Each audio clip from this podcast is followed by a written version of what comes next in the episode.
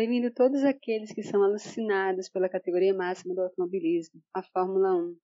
Conexão Fórmula 1 está no ar. Eu, Cris Cavalcante, ao lado do meu amigo Lucas Vilela, costumamos bater um papo sobre esse esporte dominical. Nesse podcast de hoje, nós vamos conversar um pouco sobre a última corrida do GP, que foi o circuito Azerbaijão, GP Baku, sexta temporada da, do automobilismo da Fórmula 1, não é isso, Lucas? É, isso mesmo, Cris. Bem-vindos a todos que estão nos ouvindo depois de mais uma corrida bem interessante, bem emocionante, principalmente o finalzinho dela, com reviravoltas, com campeonato ficando ruim para um, bom para o outro, depois bom para o outro, ruim para um e acabou mais ou menos pros... pior para os dois, na verdade, mas nós vamos conversando aqui que foi bem interessante, a corrida com pódio também, bem legal, então vamos conversar um pouquinho sobre essa corrida. Circuito que todo mundo já esperava um pouco de vamos dizer, de emoção, né, Lucas? Porque é uma pista que ela tem apenas dois pontos de DRS, né? Se eu estiver errada, você me corrige. É uma, é uma pista também de freadas com ondulações. Ela é uma pista que ela exige bem do piloto, não é isso, Lucas? É, sem dúvida. Tem uma parte bem onde tem muro para todo lado e que a gente lembra um pouquinho de Mônaco, né? Bem, Isso. bem técnica Qualquer ali. que você tá no muro, né? É, exato, contanto que teve bastante gente indo no muro no final de semana.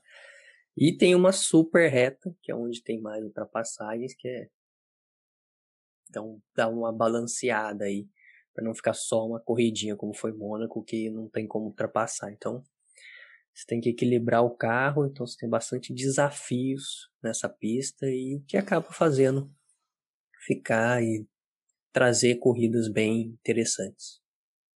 Lucas, essa configuração da pista, desse circuito, ela exige uma outra configuração do carro, não é isso? Porque, como você bem mencionou, a gente tem dois pontos ali de DRS muito longas, né? E as curvas, em compensação, são curvas de, de baixa velocidade, né? Então, isso exige uma outra é, adaptação do carro, né? outra configuração do carro para essa corrida, né? É, você tem que, junto dos engenheiros, achar o ponto de equilíbrio aí, né? Se mais downforce, menos downforce, né? o que que, que que vai trazer o melhor tempo. Contanto que se você você consegue perceber na própria Mercedes que eles foram para caminhos bem diferentes. O Hamilton deixou um carro para andar bastante na reta e ele se virar no braço né, na parte interna uhum. ali, e o Bottas mudou, foi para outro caminho que acabou não dando nada certo para ele.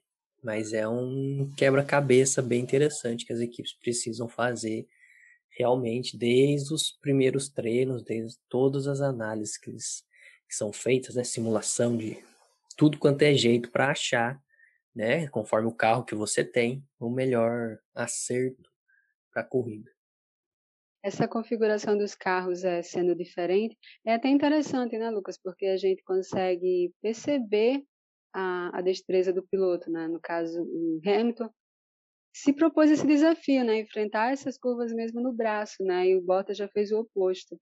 Então, essa configuração diferenciada entre os carros, sendo da mesma equipe, acaba proporcionando isso, nessa né? visão. É, com certeza. E que acabou que o Hamilton mostrou mais uma vez. Tirando a parte final, que depois a gente vai falar, mas teve nem comparação do desempenho dos dois, foi gritante a diferença. Lucas, aí a gente pode começar pela largada, né? Que parecia tudo tranquilo, tudo já certinho. Quer dizer, não muito certinho porque o Leclerc ele tem essa, essa vantagem sempre. Duas corridas já, duas corridas que ele já faz a largada ali na pole, né? Só que ele vai perdendo as posições, né? Então a gente já previa mais ou menos que ele ia perdendo mesmo vantagens e que o máximo que ia acontecer ia ser Hamilton e Max, né? O Leclerc, qual a explicação que você pode me dar, ou que você diria sobre essa sempre essa perca de, de posições durante a corrida? É, o carro da Ferrari é provavelmente até o melhor carro, até melhor que o da Red Bull, vai. Uma boa briga em curvas de baixa velocidade, né? Como foi Mônaco, ele fez a pole acabou que não largando. E nessa que tem bom, né? Mais a metade da pista, nessa parte interna aí, bem fechadinha. Então, mostrou que evoluiu bastante né, o carro da Ferrari do ano passado para cá. E, né, em termos de aerodinâmica também. Já o motor, já, né, a capacidade de desempenho na reta não consegue chegar ainda num Honda e no Mercedes. Então, ele teve muita dificuldade. Ele diz que ele foi ultrapassado muito facilmente pelo Hamilton, porque ele desviou de um galho e aí acabou saindo um pouco do traçado, que facilitou para o Hamilton, mas ia acabar, não ia demorar muito não para acontecer, porque na reta a diferença ainda tem uma diferenciazinha aí de potência dos carros. Então, como tem essas, não é só Mônaco que só tem pistas curtas, então com a reta grande ia ser bem difícil ele segurar mesmo e mas foi, foi interessante ver a Ferrari, mesmo assim, tendo essa reta, conseguir uma pole. Mostra a evolução do carro. Exatamente. Entendi. Nessa largada a gente tinha aí Leclerc, Hamilton, Max, Gasly. O Vettel já na largada aí, já nessa principal, já fez, já ganhou duas posições, né? fez duas ultrapassagens, que para mim foi um dos destaques da corrida, foi o Vettel. E a gente tem o Pérez, com, foi um ótimo desempenho do Pérez, né? E eu posso dizer que ele foi um ótimo escudeiro para o Max, né? Porque ele segurou ali o Hamilton por um longo tempo. É, o Pérez foi a melhor corrida dele com a Red Bull, né? O final de semana todo ele só foi evoluindo, falando que tinha entendido o carro finalmente. E a Red Bull não tem isso faz muito tempo. É né? um parceiro realmente ali para atrapalhar ali o Hamilton, para atrapalhar a Mercedes de uma maneira ou de outra. Então ele foi fundamental, né? todo final de semana muito bem e conseguiu, né? né? Na hora que fez a, as paradas de boxe, as duas Red Bull saíram na frente do Hamilton e aí o Max já até ia tranquilo até o final da prova e até guardando o carro para se precisasse, e o Pérez foi ali primordial para manter o Hamilton atrás dele, andando um ritmo muito bom, muito positivo, e depois aconteceu o um acidente que, né, aí teve uma outra história, uma outra relargada. E, aí muda aí todo o trajeto, é, todo o capítulo da história. Aí o Pérez conseguiu a vitória no final por méritos, pelo rendimento dele de todo final de semana. A partir daí, né, é, Lucas, começa um outro desfecho da história, né, um desfecho do, do, da corrida. A batida do a batida, o escorregão e batida do Stroll, né, porque foi culpa do pneu, né, isso. E daí começou todo a reviravolta da corrida, né, a partir dessa dessa bandeirada. É, deu problema no pneu do Stroll ali, furou, estourou, enfim. Né, a Pirelli ainda vai fazer uma avaliação. Na corrida ali, a Pirelli tinha informado as outras equipes que aconteceu aquilo, que o Stroll tinha passado em cima de alguma coisa. Então, teoricamente, era para as equipes ficarem mais tranquilas. O que acabou não acontecendo e o Verstappen teve o mesmo problema ali. E diz a Pirelli que pode ter sido né, uma coincidência de novo ele ter passado em cima de alguma coisa também. Mas é estranha a história, vai ter muita avaliação em cima disso. E quando já no Stroll, quando deu a bandeira vermelha, lá atrás começou a mudar, bandeira amarela, né, o safety car, lá atrás já começou a melhorar, é, a dar uma embolada na corrida, porque quem estava lá atrás parou para colocar pneus melhores, e Bottas nem isso fez, então, já começou uma a dar uma misturada. Estranha, né? É, já começou a dar uma misturada ali atrás, alguns, alguns que estavam fora da zona de pontuação começaram a entrar, como o Alonso, por exemplo, começaram a ter um rendimento melhor porque estavam com pneus melhores na relargada. E aí, para chegar no segundo momento, faltando cinco voltas, que deu problema no pneu do Verstappen e Aí foi parada a corrida de vez para poder ter um finalzinho. Lucas, é, para quem não, não, acompanha tanto assim a Fórmula 1, qual é a diferença entre a bandeira vermelha e a entrada do safety car? Porque a gente teve esses dois momentos já nesse, nessa corrida. É, o safety car você acompanha, né? Você para até determinada velocidade todos os carros, diminui muito a velocidade e mantém todo mundo atrás do safety car até relargar. Né? Então, esse é o normal, né? Esse é o que acontece normalmente. A bandeira vermelha acontece quando é algo muito mais grave ou que tem que limpar muito a pista e você precisa parar a corrida, ou nesse caso, que também não é o normal da Fórmula 1, mas é, foi positivo para o entretenimento, pelo menos, que era o uhum. finalzinho que se não desse a bandeira vermelha ia acabar a corrida, todo mundo atrás do safety car.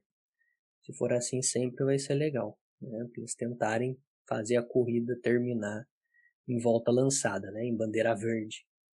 Então essa é a diferença. O amarelo, é, amarelo você anda atrás do safety car em baixa velocidade e a vermelha para tudo e para o tempo da corrida, enfim. E depois, para que estiver limpo e liberada a pista, eles retornam para a corrida. Compreendido, meu amigo. Lucas, a gente pode pensar aqui na uma fase ou na duas temporadas, duas etapas aí não muito favoráveis para o Hamilton, né? Porque quando dá a relargada, a gente começa a ver que algo já está estranho ali naquele carro, né? O excesso de fumaça que saía dele, né? E ele passa reto, passa reto, ele não acompanha mais ninguém, né?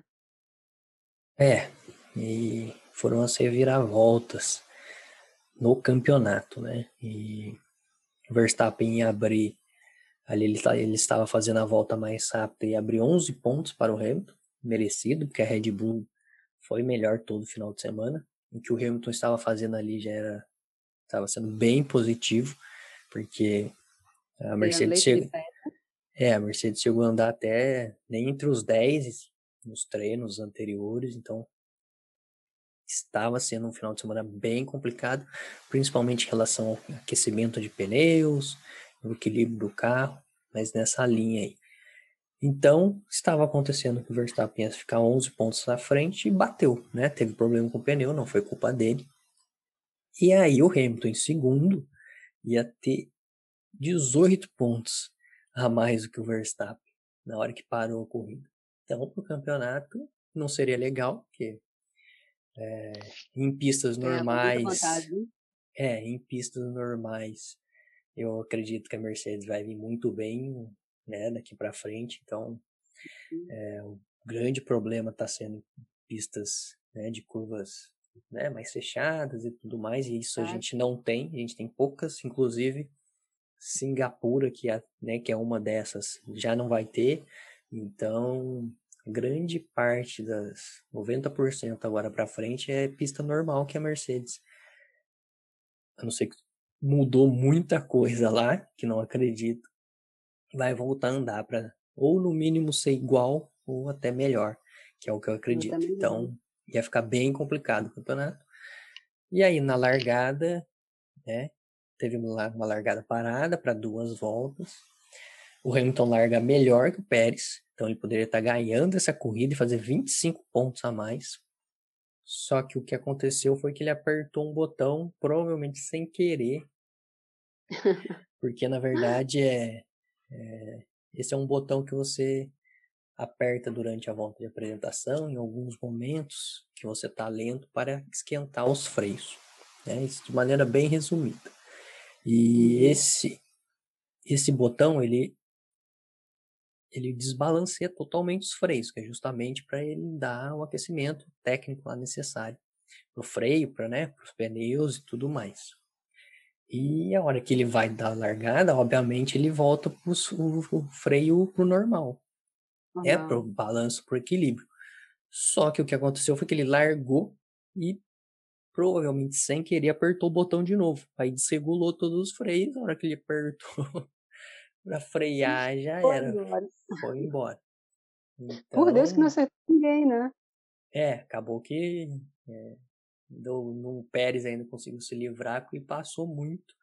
voltou em último, né? Então, é. acabou-se essa vantagem que ele tinha. O Verstappen deve ter, graças a Deus, lá suspirado, que o campeonato continuou equilibrado. E é um erro, né? queira ou não, é um erro. Vocês precisam ver lá o porquê que ele bateu no botão, o que, que exatamente que aconteceu ainda.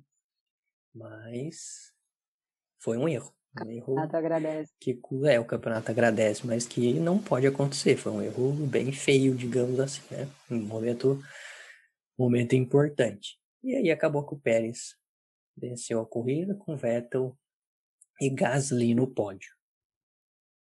Que pódio, né? Que pódio, assim, do... inexplicável. Não inexplicável, mas o inesperado, né? Inesperado, vamos dizer assim. A gente tem aí, então, como você já falou, né, a gente tem o Pérez em primeiro, o Vettel em segundo e o Gasly em terceiro. O Vettel fez sim uma excelente atuação, né? Não é porque tenha é, alguns os líderes, né, tenham saído da corrida. Foi uma corrida excepcional para ele, né? Conservou bem os seus pneus, né? A, a equipe aí conservando aquela estratégia de apenas uma troca de pneus, né? Tanto para ele como para o Stroll o Stroll chegou a ser quinto, né, ainda sem nem ter trocado pneus, né? E o Vettel só veio a trocar pneus na volta 20, né? E o circuito tem 51 voltas, então conservou bem os pneus, né? É, o rendimento da Aston Martin foi muito bom, muito, foi a melhor corrida deles. O Stroll provavelmente ia terminar aí também sexto, sétimo. Ele estava com um ritmo muito bom, né? Como ele acabou nem fazendo a primeira parada, acabou tendo um acidente. E o Vettel andou bem a corrida toda, com um ritmo muito bom mesmo, né? Não é foi a circunstância, não.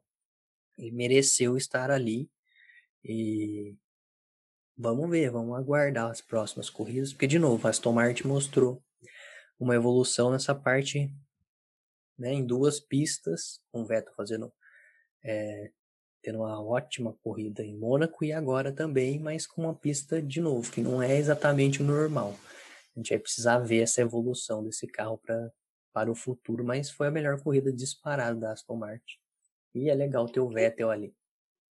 Muito, nossa.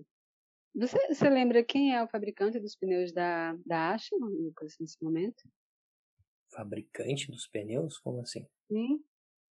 A Pirelli é da. Não, Pirelli de todo mundo. Pirelli ah, de, de todo, todo, mundo, mundo é. É, é óbvio. É. Isso é tudo é. Pirelli. E é incrível isso, né? O que um desgastou, o outro conservou. É, aí entra muito a, o acerto, né? Como é que o carro se, se comporta, por isso que são muitos detalhes para acertar o carro, o estilo da pilotagem, enfim. Então, é sempre bem legal todo esse por trás que as pessoas acabam nem imaginando que tem. Né? É muito detalhe para ser estudado, analisado para tentar fazer o carro funcionar da melhor maneira possível. Né? Como eu dei o exemplo, a Mercedes está com um problema para aquecer o pneu. E isso é muito grave, porque para voltar rápida fica muito difícil. Né? Isso. Principalmente quando você pega aí curvas como essa, né?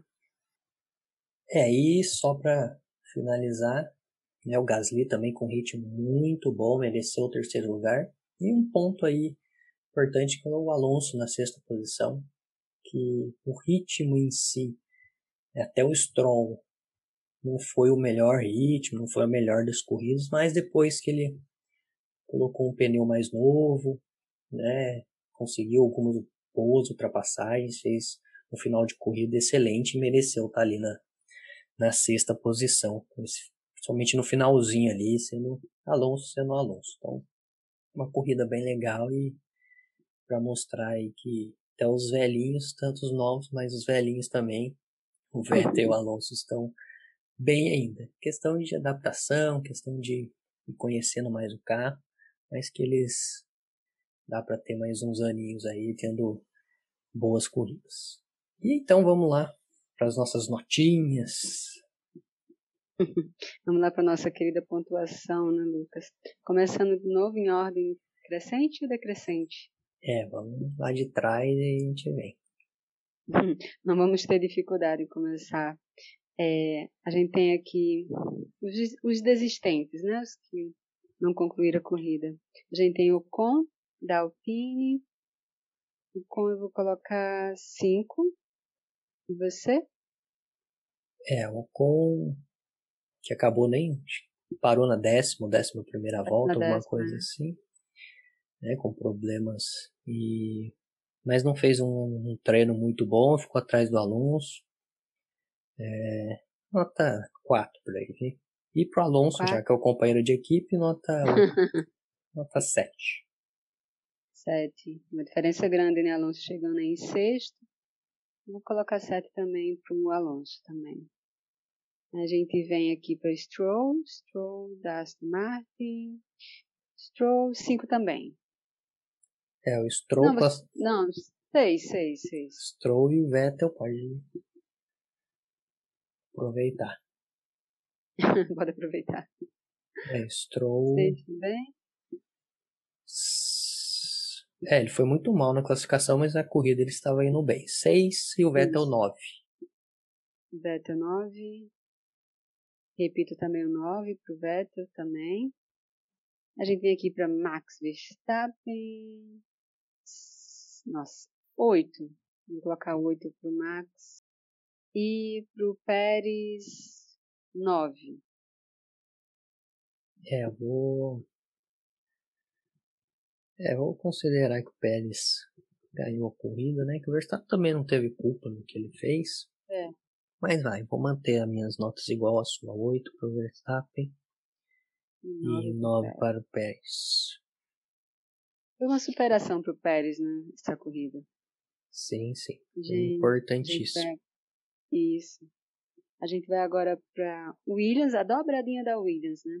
Russell, Russell eu vou colocar 5. E para o seu companheiro de equipe, Latif, que também não concluiu corrida, Latifi, 4. É, 2 para o Latifi e 3 para o Russell. 3 para o Russell e 2 para o Latifi. Ok. Aí a gente vem Hamilton, né? No último lugar, gente. Inacreditável isso. É, 7. 7, você ajustei com ele. E para o seu companheiro de equipe, Chega, nossa gente, Bottas. Sem comparação. Bottas eu vou colocar 4 pro Bottas, tá? Tá, então Hamilton 5, né? Pela circunstância. Okay.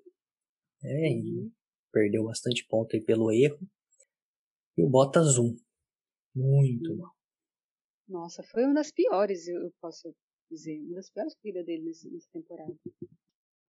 A gente vem agora para dobradinha também. Mazepin, Mazepin, 14 da Haas, 4. E para o seu companheiro de equipe, 13 terceiro, Mick Schumacher, 4 também. É, Mazepin 2, que ainda tentou fechar o Schumacher na última volta, eles quase bateram. Belo e... companheiro de equipe. É, mas ele gosta de fazer umas coisas dessas. Não é de agora. E Schumacher 3. 3, ok. Uh, Giovinazzi, também dobradinha aqui também. Bottas a gente já falou. 11 primeiro Giovinazzi da Alfa Romeo. 5. E o seu companheiro de equipe, décimo lugar, Kimi Raikkonen, 5 também. É, 5 para Giovinazzi e 6 para o Raikkonen. Fez um pontinho. A gente vem aqui agora para nono lugar, Daniel Ricardo. 6, 6 para o Ricardo. E para o seu companheiro de equipe, o Norris, chegou em quinto lugar. 7 também. Ah, Ricardo 4, que tanto o Giovinazzi okay. como o Ricardo bateram no treino. E o Norris 7 sete, ok. A gente vem agora para o oitavo lugar, Ferrari, com Sainz. Nossa. Seis, vou colocar aqui seis para o Sainz. E para o seu companheiro de equipe, Leclerc, que chegou em quarto lugar. Sete. Sete também para o Leclerc, que né, okay. fez a pole e tudo mais. Isso. Agora o Sainz, ele errou na corrida, então, é, quatro. Quatro. Ok. Tsunoda, sétimo lugar, Alpha Tauri, sete, Tsunoda, e terceiro lugar, Gasly, Gasly, oito. É, vou dar nove pro Gasly também, para ficar igual o Vettel e o Pérez, e, uhum. E Tsunoda, sete também, né? Não, tava precisando, ele foi, fez. Apesar de também ter batido no treino, mas fez uma boa corrida e mostrou. Fez uma que... corrida melhor que as anteriores, né? É, pelo menos foi competitivo ali. E assim a gente tem aí na, na classificação de construtores, né, a gente ainda tem a Haas e a Williams sem pontuação, né? E, e a Red Bull provavelmente vai continuar. é, é, triste, né, você ver a Williams nessa situação, né? Quem foi já a Williams na, na Fórmula 1 e hoje não conseguiu nem pontuar, né? É, inclusive hoje mudou o diretor. Saiu um diretor lá e ficou um outro que eu não vou lembrar o nome agora. Estão passando por reformulação, né? Vamos ver. Estão investindo também no carro do ano que vem. Vamos ver o que, que a Williams e a Haas fazem para o ano que vem. Que aí muda tudo praticamente. Então eles têm uma chance de acertar né, a linha do carro, pelo menos ser mais competitivo. E assim, Lucas, com esse com essa definição de pódio aí em Baku, a classificação dos construtores ficou Red Bull 174 pontos, Mercedes agora com 148, a Ferrari com 94 pontos e a McLaren com 92. E a gente tem aí a Alfa Tauri, né, com 39 pontos, alcançando aí 39 pontos. A gente espera que o campeonato continue assim, né? Cheio de ultrapassagens, cheio de pódios inesperados, né? Porque o campeonato fica ainda mais emocionante. É, com certeza. Até o momento, a maioria das corridas foram boas ou muito boas. Então, é assim que nós gostamos. Com briga lá na frente, com briga no meio. E torcer mesmo para continuar assim, que tá bem legal.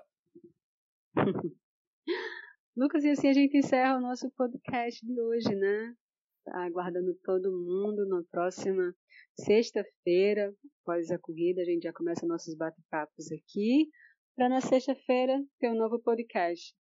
Isso mesmo, sempre depois da corrida, na sexta-feira, uma conversa mais de boa de Fórmula 1. Vocês estão nos acompanham, nos ficam ouvindo aí. Se quiser é, entrar em contato com a gente, né, perguntar, mandar mensagem, compartilhar também ajuda, tá bom? Para outras pessoas que gostam de Fórmula 1, querem conhecer.